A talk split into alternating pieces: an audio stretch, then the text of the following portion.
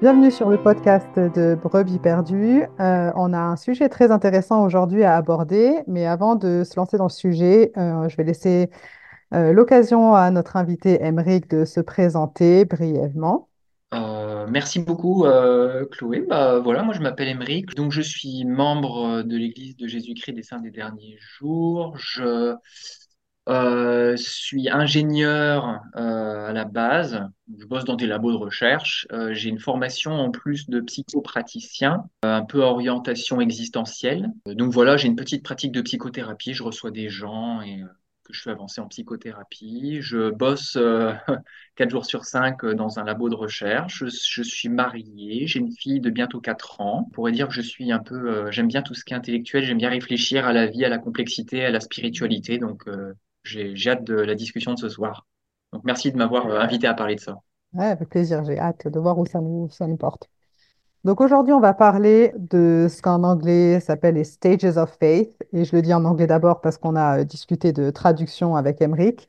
Donc déjà, bon, par- parlons de traduction. On a hésité sur plusieurs termes. Est-ce que tu veux euh, déjà nous expliquer d'où les hésitations et ce, sur quoi on s'est finalement arrêté?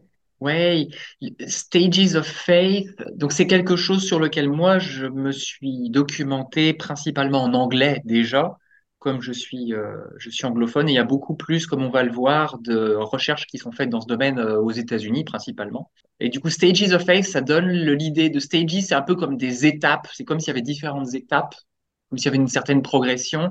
Et faith, c'est un peu tout ce qui se lie à la croyance. Et ce qui est intéressant, c'est qu'on utilise le mot étape euh, enfin ce qui pourrait se traduire comme étape en français. Mais ceux qui partagent un peu ces modèles, souvent ils prennent le fait, enfin ils font attention à dire que c'est pas euh, bon, on est à l'étape un, ensuite on passe à l'étape 2, ensuite on passe à l'étape 3, on peut être à une étape, revenir, c'est pas. Donc entre on en avait discuté, moi je me suis dit qu'est-ce qui pourrait traduire un peu mieux ça?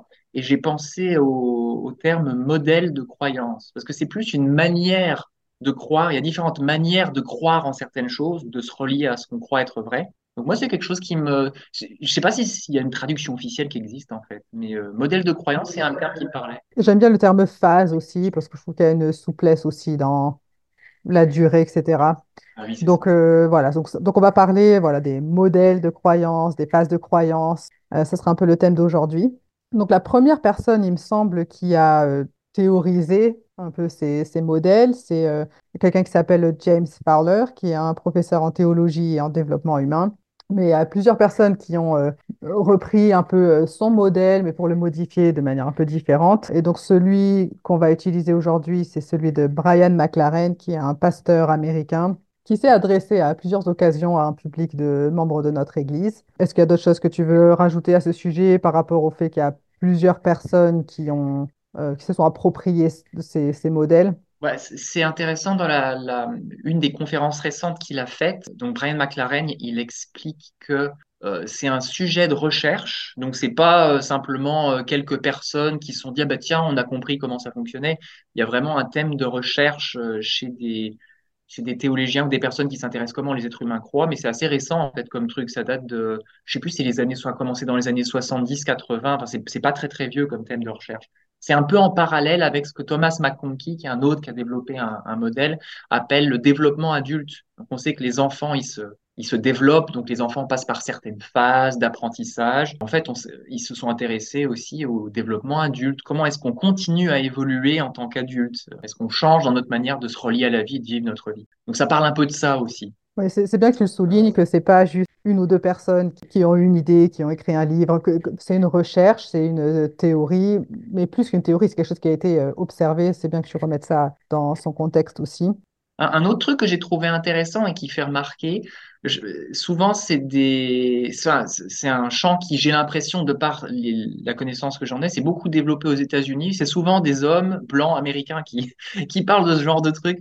Et apparemment, il y a eu des branches, des sous-branches de bah tiens, qu'est-ce que que ça fait du coup d'être noir américain et, comment est-ce qu'on évolue dans nos croyances ou en tant qu'identité raciale? Donc il y a plein de, nous on va parler d'une sous-partie qui est un peu bah on va le voir, c'est assez important. Comment est-ce qu'on se relie à la vie en tant qu'être humain, mais euh, il y a, plein d'autres thèmes de recherche. euh. Ça, c'est intéressant de replacer les choses dans ce contexte-là aussi. Ouais, c'est vrai. Je n'avais même pas euh, remarqué qu'effectivement, euh, ça, ça reste un, groupe de personnes avec leur perspective euh, particulière aussi. Ouais, c'est vrai. Aussi, avant qu'on se lance, euh, je voulais p- parler de à quel point moi, ça m'a... La, première fois, je ne me rappelle plus c'est quand exactement, mais quand j'ai entendu euh, parler de ces euh, étapes de développement, etc., ça m'a extrêmement aidé parce que j'étais déjà dans euh, des déconstructions par rapport à l'Église, à mes croyances, et en fait, de comprendre qu'il y a des mots que je pouvais poser sur ce que j'expérimentais ou ce que j'observais chez les autres personnes et comprendre que j'étais pas là, que c'était pas juste moi, en fait, que c'est quelque chose de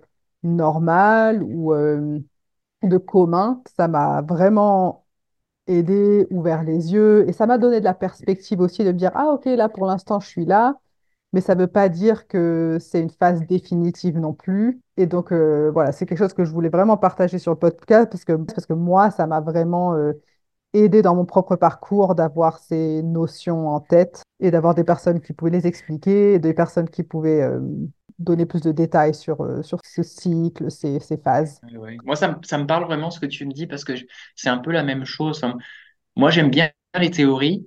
Et en fait, du moment qu'on se rappelle que c'est qu'une théorie, donc je, partagerai peut-être un petit peu des idées sur à quel point bah, c'est, une théorie, donc ça reflète pas complètement la réalité. Mais c'est, enfin, moi, j'ai trouvé ça super utile aussi, savoir un peu où j'en étais, puis mettre des mots, dire ah ouais, ok, oh, on peut se relier à la vie comme ça et comme ça. Enfin, on Mm. va, on va parler des différentes, euh, des différents modes de croyance, mais de mettre des mots sur des ressentis et des, des trucs qui peuvent être un- même difficiles à formuler ou à ressentir, ça, ça aide beaucoup, je pense. Du moment qu'on se rappelle que ce n'est qu'un modèle, c'est super utile pour se situer et se dire, OK, je suis pas complètement paumé, je suis à un endroit, il y a d'autres gens qui sont passés par cet endroit-là, il y a un truc après, ou voilà. Je voulais aussi souligner avant qu'on commence vraiment à parler de, des étapes, tu l'as mentionné, mais a, c'est pas une hiérarchie et c'est pas forcément linéaire. Comme c'est pas euh, une fois qu'on est arrivé là, il y a la prochaine étape et une fois qu'on est arrivé à la fin, c'est terminé. C'est plutôt, est-ce que ce serait juste de dire que c'est plutôt un cycle? Mais il y a quand même un ordre qui se suit, non? On peut pas sauter de, de l'un à l'autre malgré tout. Je suis assez d'accord, ça peut être cyclique. En fait, ça parle de notre relation au, chaos et à l'ordre, en fait. C'est comment est-ce qu'on comment est-ce qu'on met du sens sur le chaos de la vie et on l'organise dans notre esprit. Donc, on passe pas d'une étape à l'autre de manière complètement aléatoire. Tu as quand même, à un moment donné, il y a un des modèles, d'ailleurs, c'est ordre. Et puis, à un moment, il y a donné un truc où on se dit, Ah, mais l'ordre que je pensais, peut-être qu'il n'est pas ordonné de cette manière-là. Peut-être que ma manière de comprendre le monde, c'est pas tout à fait ça. Donc, il y a une phase de désordre. Et puis après, il y a un ordre nouveau qui s'établit. C'est souvent ça. Donc, ça peut être cyclique on peut être un peu dans le désordre et revenir dans une phase d'ordre qui est vachement rigide. Notre, la manière dont on organise nos croyances, ça peut être un peu plus souple. Mais tu as raison, ça a tendance à être un peu cyclique. Mhm.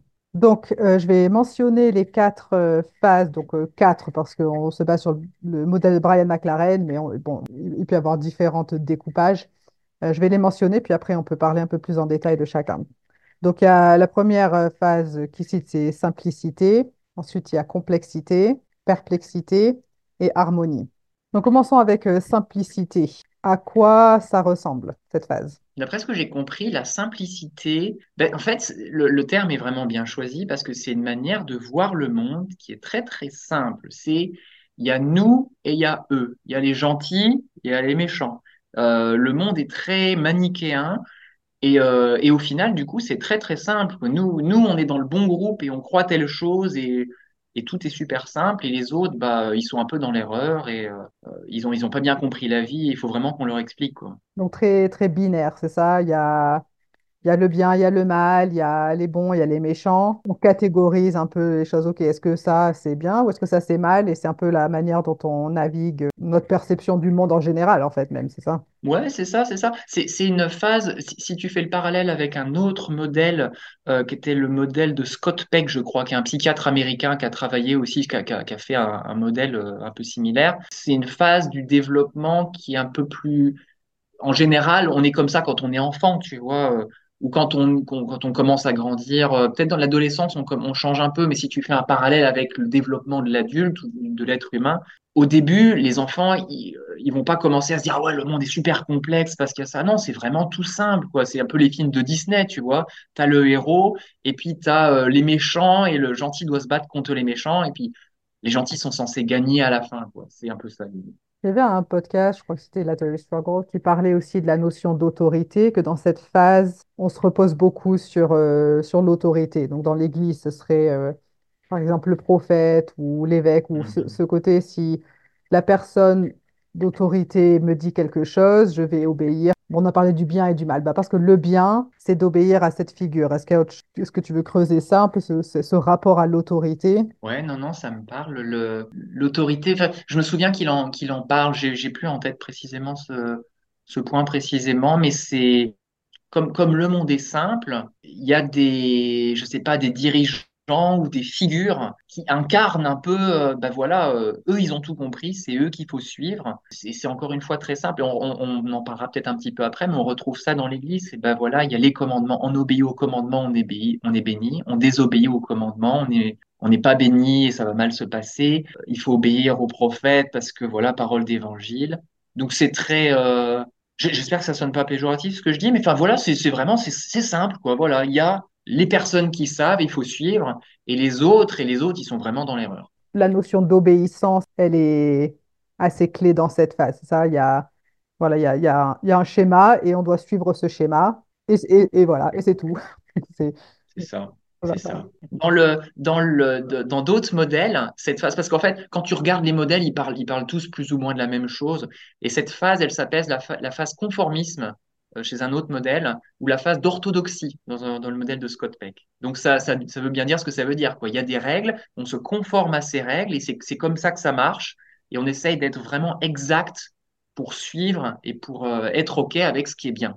Il me fait penser cette idée de conformité que du coup, dans cette phase, on a aussi du mal à cohabiter avec d'autres personnes qui qui rentrent pas dans ce modèle. Personnes qui sont pas, qui se conforment pas parce qu'elle semble aller à l'encontre de notre, notre champ. Pour nous, c'est ça, c'est bien. Donc, elle, ce qu'elle fait, si elle ne se conforme pas, elle n'est pas dans, dans le, dans le bien, en fait.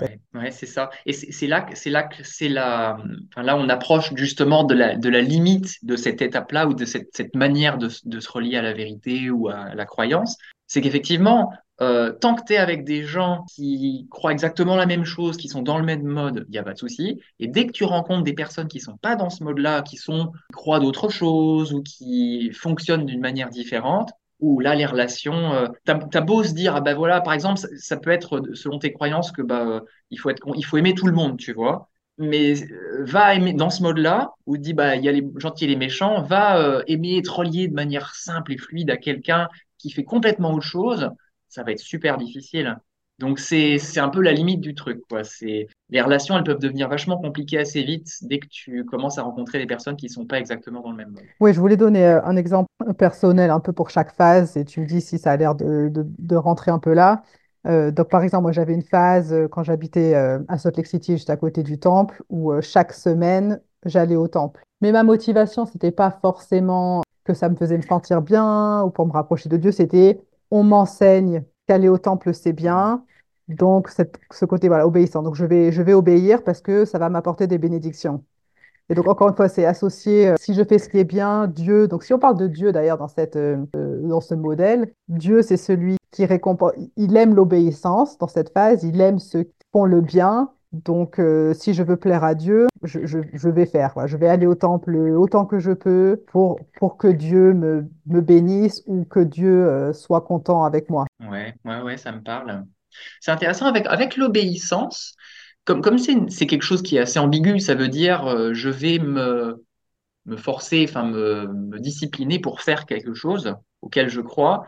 Tu as, des, manières d'obéir qui peuvent être euh, dans chaque, euh, dans chaque mode de croyance au final. Ça pourrait être, enfin, on pourra discuter tout à l'heure de à quoi l'obéissance pourrait ressembler quand on est dans la perplexité ou dans l'harmonie, par exemple. Mais, euh, mais ce que tu décris, ouais, ça me, ça me parle assez bien pour ce mode-là. C'est bon, bah, je veux recevoir telle bénédiction, du coup, bah, je vais aller au temple. Moi, ça me fait penser quand je suis allé en mission. Je pense que j'étais déjà peut-être un petit peu dans ma phase de, de complexité, on va en parler tout de suite, je pense, mais, mais c'était aussi très simple, quoi. Euh, bah voilà, je suis un, je suis un homme, euh, j'ai la prêtrise, du coup, je vais en mission. Il n'y a pas de, j'avais envie de partager, mais pour moi, il me semble me rappeler à l'époque où c'était vraiment, ben, genre normal, quoi. Ben voilà, c'est, ça tombe sous le sens, il n'y a pas à se poser de questions, on a la vérité, on va aller partager la vérité, c'est mon devoir de le faire, je le fais. Donc ça peut être une grande source de, de motivation. Enfin, quand on est dans ce mode-là, par rapport au, à l'ordre euh, et au désordre, les choses sont assez ordonnées dans notre tête, euh, tombent sous le sens, et du coup c'est assez confortable d'être dans cette phase. En plus, en, général, tu es dans cette phase avec d'autres personnes qui sont un peu dans le même mode, et donc, il y a un certain confort, quoi. Tu sais que tu es dans la vérité, tu es persuadé du truc, tu es avec d'autres personnes qui vont dans le même sens, euh, et les autres là-bas, ils font n'importe quoi, mais nous, on sait qu'on est bon et le- la vie est simple, quoi. Donc, il y y a un côté vachement, vachement sympa et confortable dans cette, euh, dans cette phase aussi. Et ce que j'aime bien que tu rappelles aussi, euh, parce que moi, je suis dans une autre phase, j'ai tendance encore à avoir euh, un regard négatif sur cette phase de simplicité. Mais c'est un, un bon Mhm. rappel que tu faisais plus tôt, qu'en fait, euh, il n'y a pas euh, forcément une phase qui est meilleure qu'une autre, en fait. C'est juste là où on est. Et en fait, il y a beaucoup d'avantages aussi dans la simplicité. Il y a beaucoup de, bénéfices aussi, côté confort, mais le côté aussi euh, moral. En général, les personnes euh, dans ce modèle de bien et mal, c'est des personnes très euh, morales, euh, etc. C'est plus facile d'accomplir des choses, j'ai l'impression. Si tu sais, tu, tu, donnes une instruction au niveau, je sais pas, on prend l'église, voilà, bah, il faut faire ces, il faut faire ces, je vais dire les visites au foyer, tu vois, j'ai encore le vieux terme, ces visites pastorales. Bah, ok, on va les faire et du coup, on va aller. Enfin, tu vois, c'est comme, comme dans l'Église, il y a la notion de faire, d'accomplir des choses qui est super importante. Du coup, ça donne des, des personnes dans cette phase-là qui peuvent être super fidèles, qui vont aller visiter les autres, qui vont, qui vont être serviables. Donc, c'est vrai qu'il y a beaucoup d'avantages. Il y a des désavantages aussi. On va voir un peu après. Donc, ouais, donc pour un peu pour transitionner, donc, euh, ouais, donc déjà, les phases, elles n'ont pas de durée. hein. Il y a des personnes qui peuvent rester dans une même phase euh, toute leur vie. Donc, euh, moi, j'étais clairement dans cette phase jusqu'à mes euh, 30 euh, quelque chose d'années.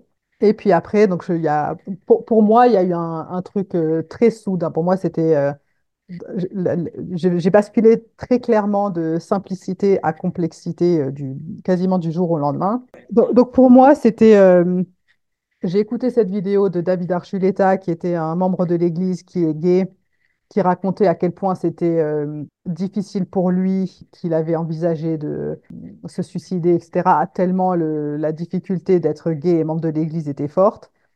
Et donc pour moi, c'était vraiment... euh, là, il y avait un clash parce qu'il y avait le bien, le mal, mais là, il y avait quelque chose que je savais plus placer parce que ça semblait que ce qui m'avait été enseigné comme étant le bien, l'Église, créait du mal chez quelqu'un d'autre. Et donc, c'était, pour moi, c'était suffisant pour euh, rentrer dans cette phase de non, là, ça, là, ça va plus. Là, ce modèle de bien-mal, il, y a quelque chose qui va pas. Mais j'étais pas capable de d'expliquer ou il y avait ce, ce, trouble de dire je ne sais plus.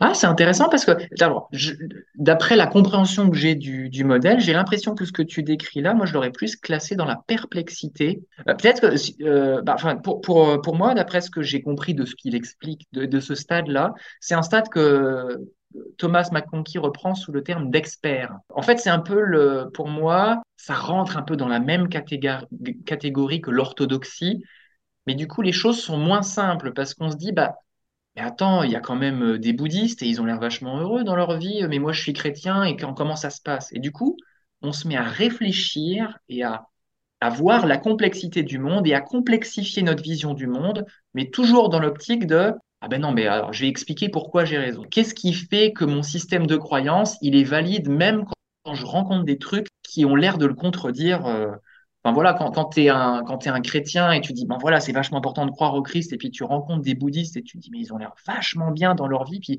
la philosophie bouddhiste, c'est cool. Ben, tu es obligé de te dire, ah, attends, comment ça fonctionne tout ça? Ah, mais je sais, c'est parce que Dieu, il donne de la lumière à chacun de ses enfants, et du coup, eux, leur lumière, bon, peut-être qu'elle est un peu moins grande que la nôtre, mais ils ont quand même pris des trucs. Enfin, tu vois, c'est une phase d'explication où on devient très, très bon pour étayer euh, notre système de croyance et le faire fonctionner dans un monde de plus en plus complexe. C'est un peu, pour moi, l'équivalent de quand tu grandis, tu, genre, t'es exposé au monde, tu vas à l'université, tu t'ouvres sur la vie et tu dis, ah, mais attends, c'est pas aussi simple que ce que je pensais, mais t'es pas encore en train de remettre en cause tes propres croyances et te dis, mais peut-être que ça fonctionnait pas comme je pensais que ça fonctionne. C'est encore, attends, bah, je vais essayer de faire, de faire que le puzzle, il s'assemble et que les pièces, elles rentrent les unes dans les autres. Je vais complexifier ma vision du monde et un peu devenir un expert pour être capable d'expliquer, ah, mais tu as une question et tu, tu te poses des questions, bah écoute, je vais essayer de chercher une réponse. Ah, j'ai trouvé une réponse, laisse-moi t'expliquer sur comment ça fonctionne et comment ça peut matcher ensemble. Ça, ça, te parle un peu ce, truc-là? Justement, quand moi je pense à mon expérience, je me dis, ouais, je suis pas trop sûre de comprendre la différence entre complexité et perplexité. Et puis du coup, j'avais mis. En fait, mais tu as peut-être euh, raison que peut-être j'ai sauté. Je me demande si moi, j'ai pas fait les choses du coup dans l'autre sens, en fait, d'avoir d'abord été perplexe avant de Ok, essayer de justifier. Ok, ouais, donc, donc peut-être ce que j'ai raconté, donc peut-être pour moi, effectivement, c'était déjà une autre, une autre phase. Mais je vois ce que tu veux dire. C'est un côté, est-ce que du coup, euh, côté pragmatique, ce serait euh, un peu de la complexité de dire, ouais, je peux expliquer les choses ou je cherche des réponses plutôt euh, dans le côté logique et moins dans le côté foi? Mais je pense qu'il y a de ça. Je pense que quand, quand tu. Enfin, j'imagine, on, va, on, va, on va voir, euh, j'ai un, un, exemple du complotisme juste après, mais si tu te places du côté religieux ou croyance religieuse, j'ai l'impression que tu, la, foi est pas du tout incompatible avec cette phase-là, mais tu as effectivement un côté très. Euh, je vais essayer d'apporter du sens, mais en expliquant les choses. Je sais pas, moi, en fait, bah, par exemple, pour moi, moi, j'ai été dans, parce que moi, j'aime beaucoup réfléchir et expliquer les choses. Et euh, depuis que je suis très jeune, j'ai un peu une, fascination un peu pour, euh, mais c'est quoi la vérité? Avec un grand V, tu vois. Il y a des choses qui sont vraies, les choses, elles sont telles qu'elles sont. C'est un truc qu'on dit dans l'église et moi, c'est une idée qui m'a imprégné depuis super jeune. Qu'est-ce qui est vrai? Et du coup, au fur et à mesure que je grandissais, je devenais super bon à dire attends, alors comment ça se passe? Comment est-ce qu'on fait rentrer tout ça pour complexifier de plus en plus l'image du, monde? Moi, j'étais dans cette phase pendant super longtemps. Quand j'étais en, mission, j'étudiais les Écritures comme un dingue. Je dis mais attends, mais il y a des gens qui croient en Dieu, mais alors comment ça se passe? Enfin, c'est une phase qui, peut-être que ça dépend de la personnalité, mais moi, la phase complexité, c'est une phase qui me parle à fond parce que j'aime beaucoup expliquer les choses et réfléchir. Et du coup, dans l'église, comme en plus on a le, j'allais dire la prétention, tu vois, mais c'est un peu parce que j'en suis revenu, mais de, de, dire, bah voilà, nous, c'est la vraie église, et du coup, on peut tout expliquer. Même s'il y a des choses qu'on sait pas, on sait quand même plein de choses, et, et, tout, tout peut s'emboîter, et c'est logique. Et moi, j'avais vraiment cette vision pendant super longtemps, en fait. La, notion, moi, de, construction, déconstruction, euh, ça me parle pas mal. Et de complexité, ce serait plutôt de rajouter des briques, mais on n'est pas encore dans, ouais, dans la remise en question. Ouais, c'est pas une remise en question encore des croyances, c'est on est confronté à des questions qui nous font réfléchir, mais on trouve des réponses. voilà, il y a une grande recherche, mais qui confirme un peu ce qu'on percevait déjà avant, quoi. C'est ça. Et quand on commence à se dire, mais attends, enfin, ce que tu décris là, je trouve, c'est pour ça que j'ai pensé à la phase de perplexité, qui est la, enfin, la, phase ou le mode un peu suivant, c'est quand on rencontre un truc qui se dit, mais attends, mais ça m'a, ma manière de croire, mais attends, il y a un truc qui bloque là, tu vois. Parce que quand on, quand on explique tout avec un seul système, forcément, il y a des trucs, enfin, le monde est tellement complexe, il y a des trucs qui vont pas marcher. Donc, on est obligé de ne pas penser à certains trucs ou de trouver des explications un peu tordues pour plein de choses pour que ça, pour que ça continue à coller. Mais des fois, à un moment donné, il y a un truc, se dire, mais attends, non, là, il y a un truc, ça vraiment, ça colle pas. Et c'est là qu'on rentre dans la perpétuité où on commence à se dire, mais attends, peut-être que ce que je croyais, c'est pas tout à fait vrai. Ou peut-être que mon groupe, là, où on a raison, mais peut-être qu'on n'a pas si raison que ça, en fait. Et donc là, on commence, si on commence à, à remettre en question, c'est là qu'on passe dans la phase de perplexité. Alors c'est ça, c'est un peu le signe. Si on commence à se dire peut-être qu'en fait c'est moi qui suis ou moi ou mon groupe qui suis dans et encore dans l'erreur, ce sera encore de dire il y a un bien, pas bien, mais qui une remise en question un peu. Ouais, c'est ça. C'est en termes de c'est vraiment cette relation avec entre l'ordre et le chaos. C'est-à-dire quand on est, la vie est assez chaotique, il y a plein de choses. Les, les, les, les hommes ont des, des, comportements, des systèmes de croyances, vraiment, vraiment complexe. Et, enfin, c'est vachement chaotique. Le flux de la vie est très chaotique. En tant qu'être humain, ça nous angoisse profondément. Donc, on cherche à mettre du sens à tout ce qui nous entoure. Les deux, les deux premiers, on va dire, c'est vrai, quand, quand tu grandis, tu construis un système de croyances qui est très ordonné. Et la perplexité, c'est le début de la déconstruction. C'est bah, le bel ordre que j'avais dans ma tête où je voyais comment le monde fonctionnait oh là là, mais attends, c'est en train de se casser la figure. Donc c'est pour ça que c'est une phase qui est super dure à vivre, parce que c'est une phase où l'anxiété euh, existentielle devient punaise. Je pensais que le monde y fonctionnait comme ça, puis en fait non. En général, ça vient nous chercher, quoi. C'est pas facile. Donc effectivement, ce que je racontais, c'était plutôt euh, ouais, dans, la, dans la perplexité, parce que cette phase, ce que tu viens de décrire là, cette anxiété euh, de dire, pour moi, c'était, je, je, je ne savais plus à quoi m'accrocher, quoi. C'est comme si c'est comme si j'ai du sable dans les mains et tout, tout coule et il n'y a plus rien que je, où je ne sais pas comment me raccrocher à quoi que ce soit, comme si je flottais dans le vide alors qu'avant j'avais euh, une certaine fondation. ce que tu décris, c'est exactement ça. Et c'est certaines personnes, donc en fait, ça va vraiment dépendre des, dépendre des gens. Mais à un moment donné, quand, quand on a un système bien construit, soit on le garde toute sa vie, on reste dans cette phase de système bien construit et on s'accommode des, des, choses qui pourraient venir le déstabiliser, soit à un moment donné, on rencontre quelque chose ou plusieurs choses qui viennent faire en sorte qu'on remet en cause, mais on n'est pas obligé de tout remettre en cause son système de croyance d'un coup. Il y a des gens qui déconstruisent absolument tout. J'ai écouté un podcast il n'y a pas longtemps sur une, une femme qui a déconstruit, euh, donc c'est une membre de l'Église, qui a déconstruit complètement le, truc déjà le Dieu auquel on croit dans l'Église, ensuite Dieu, ensuite le sens de la vie. elle a tout déconstruit. Genre, mais la vie a plus aucun sens à la fin. Quand tu déconstruis absolument tout, tu es complètement paumé et tu sais pas te raccrocher sur quoi que ce soit. Et c'est vachement intéressant comment elle raconte dans le podcast euh, comment elle s'est reconstruite après ça.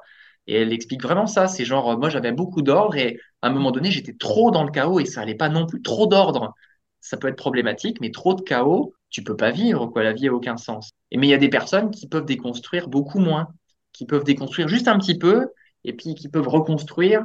C'est pour ça que c'est pas un truc linéaire, c'est pas phase 1, phase 2, phase 3. C'est vraiment euh, comment tu te relis. Donc, qu'est-ce qui fait euh, qu'on passe de complexité à perplexité? Alors, enfin, j'imagine qu'il y a une variété, hein, mais est-ce que tu as des, exemples de. Parce que j'ai l'impression, et je, pose la question parce que j'ai l'impression que parfois, si on est dans cette phase de simplicité ou complexité, donc par exemple, chez par exemple de l'Église, des personnes euh, voilà, qui pensent que euh, l'Église a toute la vérité, euh, on doit suivre le prophète dans tous les cas, etc. On perçoit les personnes dans cette phase de perplexité comme n'ayant pas été assez obéissants. Voilà, encore, on va justifier, encore peut-être dans ce modèle de complexité, on va trouver des raisons pour. Dans la réalité, comment on en arrive à une phase de perplexité J'aime bien l'exemple que tu as donné. Hein, c'est tu, rencontres le témoignage d'une personne qui a l'air d'être en souffrance et tu te dis mais attends euh, dans mon système, enfin ça rentre pas, ça marche pas. Là il y a là il y a un truc qui marche vraiment pas. Euh, il y a des personnes, enfin moi, j'ai le point de vue euh, forcément d'un membre de l'Église, euh, et donc tu as, des personnes qui apprennent des faits sur euh, bah, l'histoire de Joseph Smith, voilà comment certains trucs qui se sont passés, qu'on en enfin, qui sont pas du tout publics, qui sont un peu un peu cachés ou qu'on considère comme des trucs anti-mormons, alors qu'en fait, bah, quand tu regardes les sources, c'est vraiment ce qui s'est passé, et elles se disent ah non mais attends, là il y a un choc, c'est mais attends mais attends mais attends mais c'est pas possible c'est pas possible que ça se soit vraiment passé. L'Église, elle enseigne ça et euh, l'histoire dit ça. Enfin, tu vois, il faut, vraiment qu'il y ait une rupture. Pour moi, par exemple, le, tout début de mon processus de déconstruction, ça a été le premier truc à partir, c'était la croyance en Satan en, tant que euh, anti, enfin, personnage réel qui vient nous tenter, machin, parce que dans ma formation de psychothérapie, je me suis dit, mais euh, on n'a vraiment pas besoin de recourir à des explications type, il y a, Satan, il y a des démons, pour expliquer tout le, mal et le, les, problèmes que, dont l'humanité, euh, auxquels l'humanité fait face, parce que on se débrouille très bien tout seul, quoi. Vraiment. Donc c'était vraiment apprendre un peu plus sur comment est-ce qu'on fonctionne en tant qu'être humain pour moi, c'est ça personnellement qui m'a fait passer. C'était pas une rupture brusque, ça s'est fait un peu, euh, un peu sur un, certain temps, quoi. Mais où je, suis passé de la base, j'ai un bon, un, beau système bien ordonné et j'apprends des trucs et je commençais à construire un autre système bien ordonné à côté, mais ils n'étaient pas compatibles. Alors du coup, je me suis dit, mais attends, euh, donc donc j'étais un peu à ce moment-là, un peu dans le stade complexité, mais dans deux stades, enfin, avec deux systèmes de croyances qui cohabitaient, un qui était en construction, l'autre qui était plutôt en déconstruction. Et au milieu, il y avait une espèce de perplexité. des fois, je me disais, mais attends, comment ça se passe? Et puis, il y a ça d'un côté et ça de l'autre. Et comment j'explique le truc, quoi? Ouais, donc cette phase, c'est euh, le chaos, quoi. cette phase, pour moi, le chaos, c'est vraiment la phase la plus inconfortable, difficile. Il y avait, il y avait, je sais pas dans quelle phase ça, ça se, ça se placerait. On avait parlé de l'autorité, un peu de ce rapport à, euh, à, la figure d'autorité. Euh, je sais qu'à un moment donné, ça, ça tient plus de dire euh, bon, cette personne m'a dit, donc je vais obéir. On veut devenir un peu sa propre autorité, ou on cherche en tout cas bon, quelle figure du coup euh, suivre. Il y avait une notion d'intégrité, de, et ça, je l'ai ressenti. il y avait une, une, vraie période pour moi où qui avait le plus important, c'était d'être intègre, de dire bon, est-ce que je crois vraiment à ça? Par exemple, euh, la parole de sagesse. Je me suis dit, non, je crois pas que ne pas boire de café, c'est une loi qui vient vraiment de Dieu. Je dis pas que ça allait ou ça allait pas, mais à un moment donné, c'était euh, mon sentiment. Et donc, j'avais ce besoin de vivre en intégrité avec mes croyances. Et donc, je me suis dit, je veux goûter le, au café, ne serait-ce que par volonté d'être intègre avec ce que je crois. Et si je ne crois pas à ça, je veux confronter, voilà, vivre avec euh, mes valeurs. Et c'était une forme de rejet aussi, hein, de rejeter, rejeter l'institution, rejeter l'ancien format. Donc, je ne sais pas trop si c'est dans la phase de perplexité ou où ça se place, mais il y avait cette phase claire pour moi de dire ce qui m'importe, c'est vivre en accord avec mes valeurs et pas en accord avec les valeurs qu'on m'a dit de suivre. Mhm.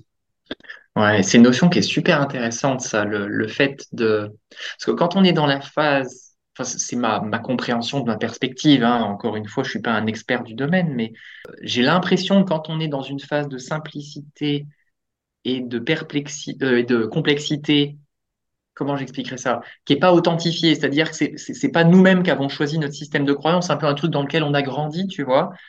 Ben, des fois, il peut y avoir vraiment un décalage entre euh, certaines idées qu'on a et des, pas, des, des valeurs ou des choses qu'on construit à l'intérieur et qui peuvent être en décalage avec, ben non, je suis censé obéir à ça parce que je fais partie de ce, encore une fois, c'est la perspective d'un groupe religieux, mais ça, ça peut être la même chose avec, euh, bah, bah, Par exemple, j'ai lu un article sur le complotisme et sur un gars qui était sorti du modèle complotiste. C'est un peu la même chose, quoi. Tu as, une explication sur, ben voilà, les, les élites nous mentent et il y a un, euh, il y a un complot mondial et euh, on n'a jamais marché sur la Lune. Et donc, c'est un système qui est hyper complexe. Ils sont vraiment, enfin, ceux qui sont vraiment dans le complotisme, euh, l'article est assez bien parce qu'il explique que ça part vraiment d'un sentiment qui est sain, qui est un peu la suspicion, pas croire tout ce qu'on nous dit, mais du coup, il y a tout un système de croyances méga complexe qui se rajoute par-dessus pour dire on va essayer de prendre des,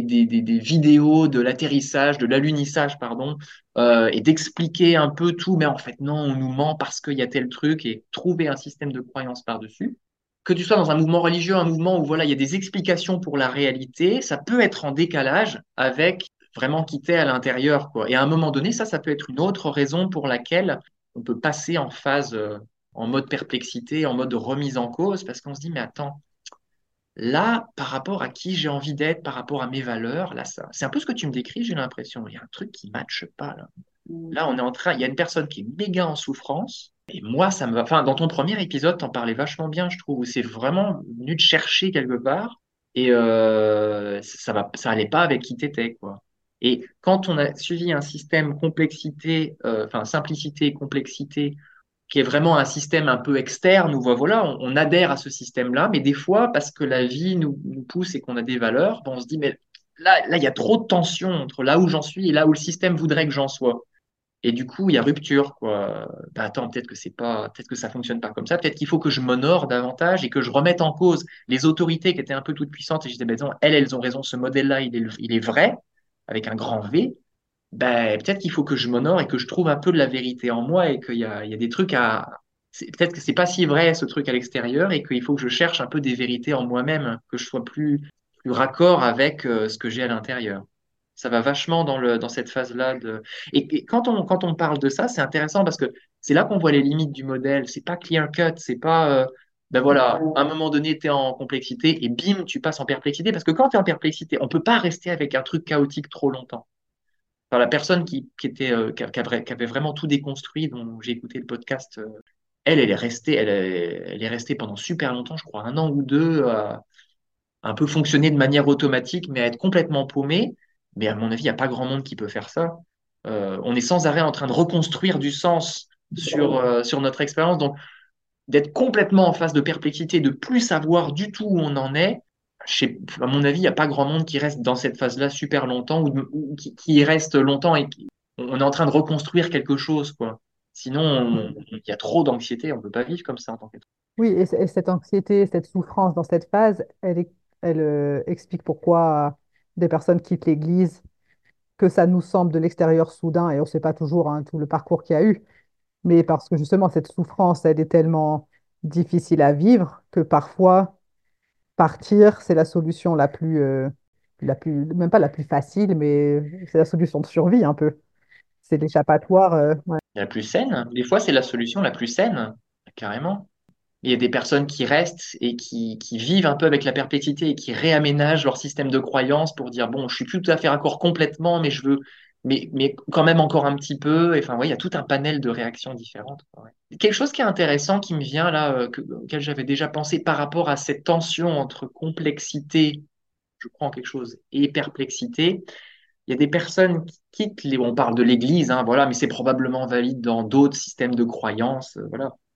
Il y a des personnes qui quittent un système de croyances, mettons l'Église, et qui se retrouvent à être vachement en colère, et qui du coup se retrouvent qui reviennent dans un système de, complexité où le nouveau système de croyance, c'est l'Église est mauvaise.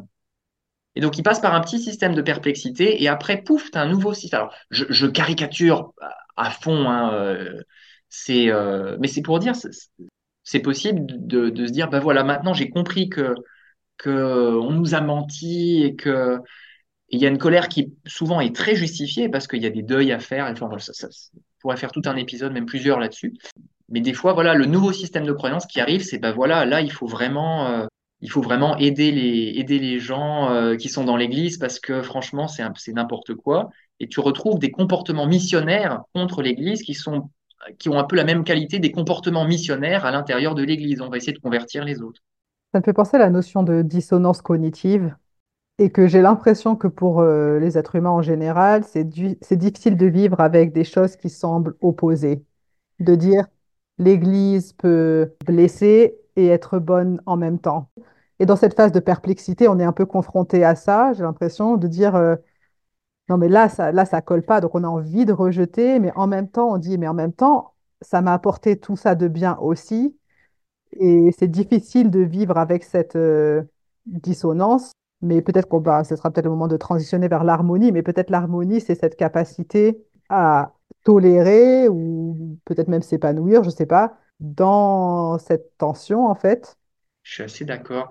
Parce que c'est vrai que l'harmonie, c'est, euh, encore une fois, d'après ce que j'ai compris, parce que je suis pas vraiment encore là, on va dire, c'est marrant parce que la, manière dont moi je l'ai perçu, ça donne un peu l'impression que c'est un peu le, je sais pas si c'est le Graal, mais un peu, euh, c'est une, euh, une manière de se relier à la croyance qui me semble quand même euh, avoir quand même pas mal d'avantages par rapport au stade d'avant, parce que c'est, un stade où on est capable de gérer le chaos de la vie sans mettre un système de croyance super rigide, mais on est quand même capable de se relier avec les gens, on est capable de se relier avec des gens euh, qui sont dans la simplicité ou la complexité, de se relier avec des gens qui sont dans la perplexité. C'est plus harmonieux, on, est un peu, cette phase-là, elle s'ouvre, elle s'ouvre.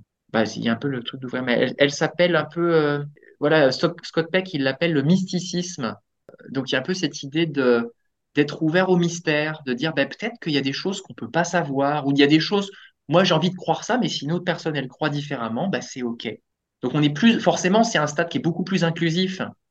Parce que même quand on est dans le stade perplexité, on a tendance un peu à rejeter son ancien groupe et à vouloir se grouper avec des personnes qui sont au même endroit que nous, qui sont en mode rejet de cette institution, de ces croyances-là, parce qu'on a tendance à être groupal encore, même dans le stade perplexité. Alors que quand, dans le stade d'harmonie, c'est beaucoup plus, c'est beaucoup plus souple et beaucoup plus inclusif. Enfin, j'ai cette, cette idée-là, j'en suis pas encore là, hein, mais où des, des fois, je, je sens que je trempe un peu mon pied dans le truc où je me dis, ah, mais c'est bien, on est, il, il faudrait être comme ça parce que ça a l'air cool, mais euh, hop, des fois, je repars dans mon, mon stade complexité. C'est exactement ce que j'allais dire. Ouais. J'ai j'ai ce- cette même impression que je, je, n'y suis pas, mais parfois j'ai des petits, euh, des micro-aperçus. Donc, donc on parle de déconstruction. Harmonie, pour moi, ce serait reconstruire, mais on est capable de survivre avec très peu de briques, en fait. Qu'il n'y a plus besoin de mettre énormément d'étapes, mais avec, euh, voilà, on trouve une sérénité dans euh, l'incertitude. Et, euh, ah oui, c'est ça que je voulais dire. Euh, les petits aperçus que j'ai eus, c'est quand j'ai... Il y, a des moments, mais c'est rare, hein, mais il y a des moments où je suis capable de ressentir, euh, je sais pas si c'est de l'amour ou de la compassion peut-être pour tout le monde. Genre, je vais dans ma paroisse et pour ceux qui sont euh, dans la simplicité, où que les personnes soient, je ressens une compassion pour ces personnes-là. Encore une fois, c'est rare que ça m'arrive, mais les fois où je ressens ça, je me dis, ah, en fait, c'est ça l'harmonie, c'est tu peux aller n'importe où, où que soient les personnes, et ça te perturbe pas, ou tu n'as pas besoin de te sentir euh, rejeté ou jugé, tu peux juste percevoir les personnes euh, pour euh, là où elles sont et, sans que ça te chamboule toi-même. Ouais, ouais. Ça me, ça me parle beaucoup ce que tu me dis. Ça m'arrive pas souvent, mais c'est vrai que de temps en temps, surtout des personnes, ouais, je sais pas, moi, dans, dans ma paroisse ou ailleurs, où tu sens que les personnes sont vraiment bien, euh, bien dans le stade limite simplicité, tu vois, bah, c'est OK. Et il y a des dimanches où je vais à l'église et euh, dès que la leçon de l'école du dimanche ou de la prêtrise se retrouve à dire, bon ben voilà, nous les frères, faut qu'on fasse ça, machin, machin, les trucs sont hyper simples. Ça me hérisse le poil. C'est des fois c'est dur à supporter parce que je suis encore en mode ah mais non, c'est pas aussi simple que ça. Il y avait une autre personne euh, qui parlait pas des développements de la foi, mais de- en forme de cycle aussi, et qui parlait de création, chute, expiation, et un peu de dire voilà, création, c'est la simplicité, la chute, c'est euh, la perplexité ou enfin le chaos, et l'expiation, c'est voilà, cette, cette, euh, cette étape où euh, il y a une forme de sérénité un peu constante finalement. Mais ouais, après, comment. J'ai envie de demander, mais comment on y arrive? Mais est-ce que c'est même une question à poser? Est-ce que c'est quelque chose juste qui se passe? Si on est dans la phase de perplexité, qui est la phase la plus euh, inconfortable, quelle est euh, la meilleure chose à faire? Ou co- comment... euh, Ouais, je sais pas. C'est dur à dire. Hein. Moi je j'ai l'impression que la phase d'harmonie c'est vraiment quelque chose qui arrive petit à petit. Peut-être que une, bonne chose, ce serait simplement de commencer par remarquer la tendance naturelle qu'on a à vouloir expliquer les choses et mettre les gens ou les groupes dans des cases. Et commencer à se dire, mais euh, peut-être que c'est un petit peu plus complexe que ça, ou qu'est-ce que, que ça me fait d'être avec l'incertitude, avec le fait que, par exemple, je sais pas, enfin, par exemple, si on en arrive à remettre en cause l'existence de, de Dieu ou le fait de l'existence d'une vie après, remarquer l'inconfort que ça nous fait et qu'est-ce que ça me fait? Est-ce que j'ai, j'ai besoin d'avoir une, croyance à ce niveau-là? Et c'est possible qu'on. C'est intéressant parce que ça n'empêche pas d'avoir des croyances en plus, l'harmonie. Mais c'est juste que c'est pas des croyances rigides où c'est obligé que ce soit comme ça et tout notre système repose dessus. Si c'est pas tout à fait vrai, bah peut-être que c'est OK aussi. Il y a une part de mystère. Je sais pas si c'est un bon moment pour en parler, mais c'est parce que j'ai eu l'expérience récemment, enfin, en- même, aujourd'hui, tout à l'heure, tu vois. En fait, c'est intéressant d'être dans la phase de perplexité parce que tu peux te souvenir avoir été dans la phase simplicité et complexité, mais j'ai l'impression que l'inverse est vraiment difficile quand tu parles avec des personnes qui sont dans cette phase et qui n'ont pas vraiment eu de déconstruction.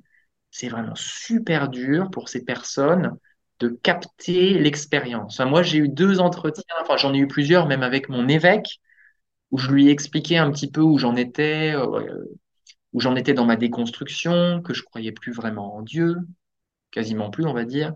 Que, enfin voilà, je lui ai expliqué un peu où j'en étais. Et euh, il est super gentil, mon évêque, hein. Mais je le sentais complètement paumé, quoi. Genre, euh, genre, oh, waouh, mais ça lui semblait vraiment. Et dans le vocabulaire qu'il employait pour rester en lien avec moi, essayer de rester avec moi, je sentais qu'il avait du mal à capter. C'était du genre, bah, enfin, il utilisait le mot un peu, comment il a dit ça? Genre, je sens qu'on a tous des difficultés à un moment donné, ou bah, qu'est-ce qu'on peut faire pour t'aider? Comme si, euh, Enfin, ouais, comme si, bah, mince, t'es tombé. Ouais, il y a, il y a, il y a une. y ah, maintenant, tu as des doutes et tout, donc t'es, t'es tombé et du coup, tu vas mal et du coup, il faudrait que tu reviennes à l'endroit où tu étais avant.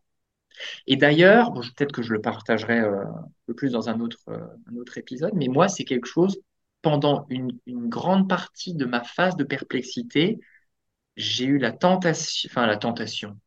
Enfin, ouais, c'était, c'était vraiment une. Je me suis dit, mais oh là là, mais c'est pas confortable du tout. Moi, je veux revenir avant. Moi, je veux revenir à quand j'avais un beau système de croyances, tout logique, où tout allait bien. C'est un peu comme cesser de croire au Père Noël, quoi. Tu te dis, mais punaise, c'était bien de croire au Père Noël avant. Vas-y, je veux oublier que j'y crois plus et je veux y recroire parce que ça m'apporte une stabilité et ça, ça a plein d'atouts, la phase de complexité et simplicité. Mais en fait, c'est pas possible de... C'est, non, non, c'est, c'est, c'est le, le, il faut, faut continuer à progresser et reconstruire. C'est pas possible de revenir en arrière. C'est, Ça, ça me fait penser, euh, c'est moi qui demandais tout à l'heure, qu'est-ce qu'on peut faire dans cette phase de perplexité? Moi, une des choses qui m'a aidé, c'est de trouver des personnes qui étaient, euh, qui étaient un peu plus euh, avant moi dans, dans le cycle. Et encore une fois, mais il n'y a, pas de personnes qui sont en harmonie parfaite, mais de trouver des personnes qui, ouais, qui, qui étaient un peu plus devant moi dans leur cheminement et, de voir que, oh, ok, il y a des personnes qui vont toujours à l'église, euh, ma- malgré ces questions. Un, peu de voir qu'il y avait une autre option que de tout lâcher. Parce que j'avais un peu l'impression que bah, ok, s'il y a personne qui, euh, a personne qui a réussi, s'il y a personne qui est là pour me montrer que c'est possible, bah, ça veut dire que c'est pas possible. Ça veut dire que au bout d'un moment, bah, la seule solution, ce sera de partir. Et donc de, de rencontrer des personnes qui ont montré qu'il y, y avait d'autres, il y a d'autres options, qu'il y a des manières de, d'apprendre. Et ça, c'est des processus, hein. Comme il n'y a pas une personne qui, euh, qui, qui est en situation parfaite. Ouais, il y a plusieurs personnes euh, avec qui j'ai pu interagir euh, qui m'ont montré que, qu'il y avait une autre possibilité que d'être dans la simplicité d'un côté ou de l'autre, en fait, de tout, de tout lâcher ou de tout embrasser. Oui, oui, oui. Et ça, c'est, je sais pas si j'ai le temps là, mais c'est un, truc que j'ai réalisé euh, en, réécoutant un petit peu euh, ces, modèles de, de croyances. Il y a, une- citation de Richard Rohr, je sais pas comment on dit en français, mais Richard Rohr, euh, qui pareil a, fait plusieurs modèles de croyances. C'est un prêtre catholique, mais il est aussi théologien, auteur, etc. Et donc, il s'intéresse à ces modèles-là. Il a dit que, j'ai pas la citation exacte, mais en gros, il a dit que l'Église de Jésus-Christ, un des derniers jours, c'était parmi les meilleures églises pour les personnes qui sont dans la première moitié de vie, donc ceux qui sont en mode simplicité complexité. C'est une des églises qui peut vraiment apporter beaucoup à ce stade-là. Mais par contre, pour ceux qui passent la perplexité et qui vont vers l'harmonie, euh, il dit que c'est par- parmi les organisations qui a le moins, le moins apporté, qui a aucune idée de comment ça se passe. Et en fait, j'ai pensé à la, avec ces stades-là, à la mission, parce que le, fait de partager l'évangile, c'est quelque chose qui est vachement euh, ancré. Enfin, c'est vraiment, on a la vérité, donc on va la partager avec les autres. En fait, quand tu y penses à ça, le fait de dire, bon ben voilà, je vais être en mode missionnaire, j'ai la vérité, je vais le partager, ça fait vachement ce que Richard Rohr appelle première moitié de vie, donc simplicité, complexité. C'est vachement vérité, ordre, euh, j'ai des explications, on, on est en sécurité parce qu'on on sait comment ça se passe. Et du coup, c'est une vision de Dieu qui est vachement... euh, c'est un truc qui va vers l'extérieur, en fait. C'est ordonner, construire, euh, maîtrise, euh, bien versus mal. Euh, et donc, c'est un mouvement vachement... Bah, j'ai un système et je vais le- le- l'amener vers l'extérieur et le, le- partager avec d'autres personnes. Ça, c'est vraiment le mode d'opératoire, euh, le, mode par défaut de l'Église, entre guillemets je pensais à ça par rapport à la mission, parce que quand tu es missionnaire, c'est vraiment ça que tu fais, quoi. Tu as la vérité, tu vas faire des leçons, tu vas expliquer aux autres. Et c'était un podcast que j'écoutais où il disait, mais punaise, ce serait tellement bien si euh, les missionnaires et les présidents de mission disaient, bah ok, essayez peut-être des fois d'écouter les gens. Pas, pas de vouloir transmettre, mais de dire, bah, qu'est-ce que je peux apprendre de telle personne là où elle en est dans sa vie? Et ça, c'est plus l'optique perplexité, harmonie, ou deuxième moitié de vie. C'est qu'est-ce que l'autre sait que je ne sais pas? Est-ce que la vision de l'autre ou ses croyances, ben, peut-être que c'est OK qu'il ait ça. J'ai pas besoin de prendre un truc à moi et de l'envoyer vers l'extérieur. Peut-être que je peux recevoir aussi. Donc c'est beaucoup moins yang euh, imposé et beaucoup plus yin, réceptif et un peu dans le la vision de Dieu. euh, dans ce mode-là, c'est plus un Dieu qui est euh, qui serait comme, comme un jardinier, tu vois, qui, qui va, plutôt que de dire, bah voilà, je donne des commandements, on va ordonner et maîtriser les choses, ben voilà, je, il y a, il y a plusieurs manières de pousser et euh, je fais de l'espace et je nourris pour que les personnes puissent pousser. Donc c'est beaucoup moins dans le contrôle et beaucoup plus dans l'accueil. Et euh, quand tu présentes les choses comme ça, tu te dis, ouais, ok, ouais, c'est vrai que... C'est pour ça que c'est plutôt difficile, une fois que tu commences à déconstruire, de rester dans l'église. Parce qu'il y a beaucoup de tension par rapport à cette, euh, cette culture très... euh, très première moitié de vie au final. Oui, ce qui me fait penser que non seulement il y a la difficulté de, dans la, perplexité de remettre en question tout ton champ de croyances, mais en plus de ça, ton groupe d'appartenance est pas toujours accueillant envers ce que tu traverses. Donc il y a un peu la double, il y a le conflit intérieur et il y a la tension avec le groupe extérieur aussi qui aide pas toujours. Et ça dépend. Moi, j'ai la chance d'avoir une paroisse euh, où euh, j'ai été très bien euh, accueillie avec euh, mes questions, etc.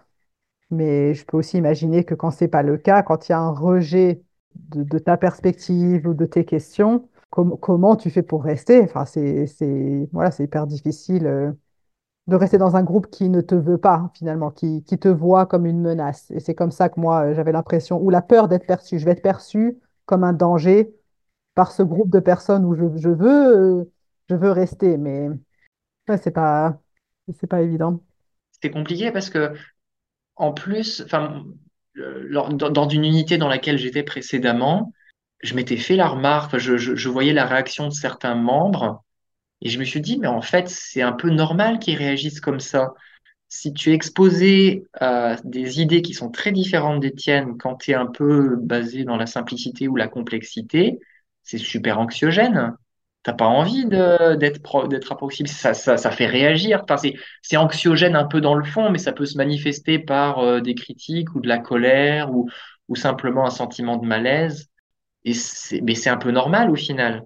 Parce que euh, le beau système de croyance interne, sans, vraiment que ce soit conscient tout ça, mais si tu sens qu'il y a des choses qui viennent déranger ce truc-là, qui est un peu le fondement de l'identité ou de comment tu t'es construit, euh, ça fait un peu, bah non, non, non, euh, des rétro Satanas, quoi. Ouais, j'aime bien que Brian, à la fin de Brian McLaren, à la fin de, cet épisode de podcast, il explique que il fait l'expérience. Je sais pas où il en est maintenant. Ça fait quelques années qu'il avait fait ce podcast, mais euh, il faisait l'expérience d'avoir une euh, congrégation avec euh, des personnes qui sont dans chaque chaque phase de, de développement.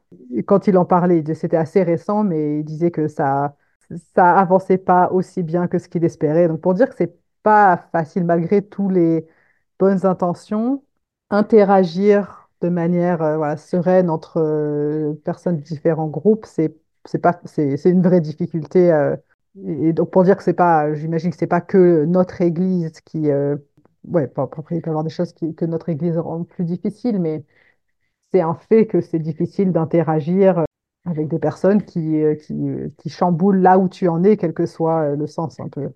Ouais, ouais, ouais. Et du coup, je pense à ça maintenant, mais quand tu regardes toutes les grandes religions, c'est pas des religions qui sont unifiées, c'est des religions où il y a différentes branches. Et tu as certaines branches qui sont des branches mystiques. Quand tu regardes le catholicisme ou le judaïsme ou l'islam, enfin, je connais beaucoup moins les religions un peu orientales, mais c'est pas des religions où c'est, bah voilà, on, fait toute une grande église et on accepte tout le monde. Tu as, des, t'as des branches un peu plus mystiques, je sais plus, le soufisme ou. euh, Et, ça me semble normal parce que c'est difficile. Tu as, peut-être des croyances qui sont communes et puis après, tu as peut-être différentes manières de vivre ces trucs-là. Et c'est peut-être un peu fluide, mais ouais, c'est pour ça que c'est compliqué. Quand, je pensais à cette histoire de mission et de difficulté en tant que, quand tu es en mode expert en mode complexité, de passer en mode harmonie, euh, il y a une écriture, ça, m'a fait penser à une écriture qui est super connue et que d'habitude on utilise dans un autre contexte. C'est dans le, dans le livre de Mormon. Euh, s'il y en a qui écoutent le podcast qui sont pas de l'Église, bon, c'est un des livres d'écriture qu'on utilise hein, un peu comme la Bible. Et donc il y a une écriture qui est super connue dans notre Église, c'est dans Mosia 3.19, qui en gros dit que l'homme naturel est ennemi de Dieu, à moins qu'il ne se rende aux persuasions de l'Esprit Saint, il ne se dépouille de l'homme naturel, il ne devienne semblable à un enfant, qui est un peu, un peu genre soumis, doux, humble. Et euh, souvent, cette écriture, elle est utilisée en mode euh, là, mais attends, il y a un peu un démon en nous, il faut essayer de. Enfin, c'est un peu.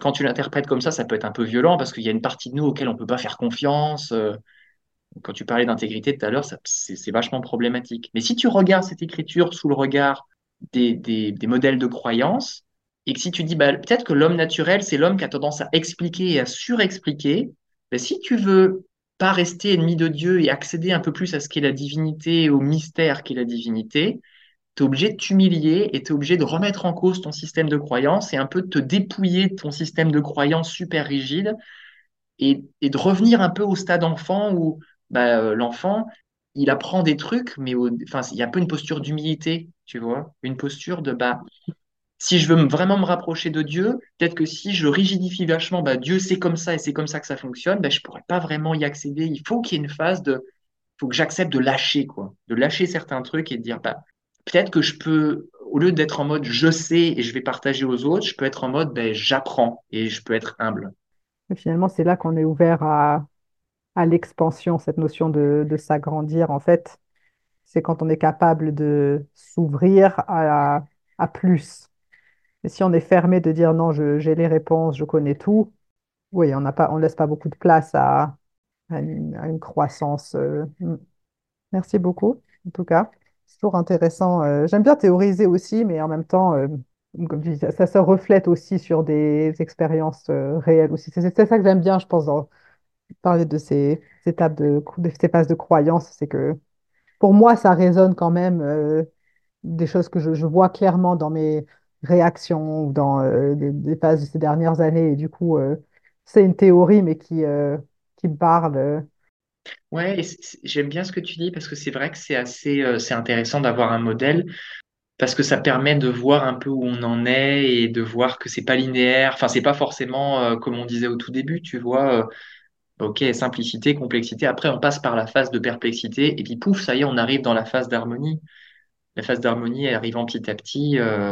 Je le sens, je le sens dans ma vie où je, sens que j'ai toujours tendance à vouloir revenir du côté complexité, essayer d'avoir une vision un peu de comment le monde fonctionne. Donc je sens petit à petit que je m'ouvre au mystère, mais c'est pas, c'est pas facile et peut-être que c'est un peu, c'est un peu normal aussi. On a besoin d'une certaine dose d'ordre et certaines personnes plus que d'autres ou de plus de certaines manières. Donc quelque part, ça peut aider à comprendre les autres et à avoir un peu plus de compassion ou de, pouvoir se relier à eux, tu vois, même si on n'est pas capable de comprendre complètement là où ils en sont, on peut se dire, bah, c'est peut-être normal qu'on en soit tous à des endroits différents et on peut peut-être réussir à vivre un minimum ensemble, euh, même si c'est pas facile, même si le dimanche, euh, pour reprendre l'exemple de l'église, euh, des fois on, serre un peu les dents ou des fois il faut sortir parce que ouf, là c'est ça va pas, on peut quand même aller aux activités de paroisse, on peut quand même se relier aux, aux gens. Si, si c'est quelque chose qui est, qui est sain, et des fois, des fois, pour prendre soin, parce que je connais aussi des personnes, c'est probablement ton cas aussi,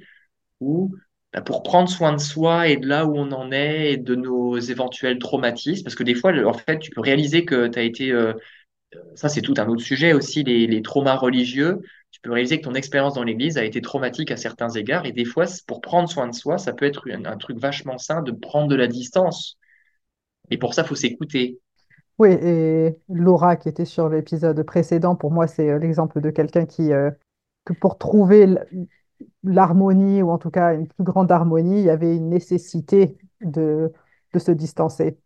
Donc, euh, effectivement, enfin, on, en revient à, dire qu'il n'y a pas de, il a pas de bien ou mieux dans les phases, c'est juste les choses suivent son cours. Et, bien sûr, il y en a qui sont moins, plus ou moins confortables, mais euh, ça m'arrive aussi de me dire, OK, là, j'ai besoin d'une pause de toutes mes réflexions, je vais retourner dans ma simplicité euh, jusqu'à ce qu'une autre question revienne ou qu'il y ait un besoin de, voilà, de rechercher. Mais parfois, euh, ouais, donc euh, je pense ce sera peut-être le mot de la fin de dire que c'est des observations. On est où on est, on navigue, on, on est à différents endroits en même temps parfois. Mais peut-être le mot de conclusion, ce serait euh, qu'avoir un jugement négatif sur là où les personnes en sont n'est jamais quelque chose qui va être euh, constructif finalement. Ouais. Parce que si on a un jugement négatif, ça veut dire qu'on on, on aborde probablement les choses d'un point de vue euh, simplicité, du coup. C'est, c'est pas forcément illogique, mais euh, ça peut être un, un voyant, quoi. Ça peut être un signal d'alerte. Si on se dit, oh là là, telle personne, n'importe quoi, On peut peut-être se dire, ah tiens, là du coup, peut-être que je suis en train d'opérer d'un point de vue simplicité. Est-ce qu'il y a moyen que j'aille un peu en direction de l'harmonie, de me dire, bah tiens, mais ouais, le fait que c'est pas linéaire, que c'est pas, c'est c'est plus compliqué que ça. Ouais, ouais, tout à fait. Eh ben, merci beaucoup, c'était un plaisir d'avoir euh, cette conversation. Et puis si euh, d'autres sujets te viennent à l'esprit ou tu veux partager euh, ton expérience plus personnelle aussi à l'occasion, ce sera avec plaisir. Avec plaisir. Merci beaucoup. C'était c'est super. J'ai beaucoup apprécié.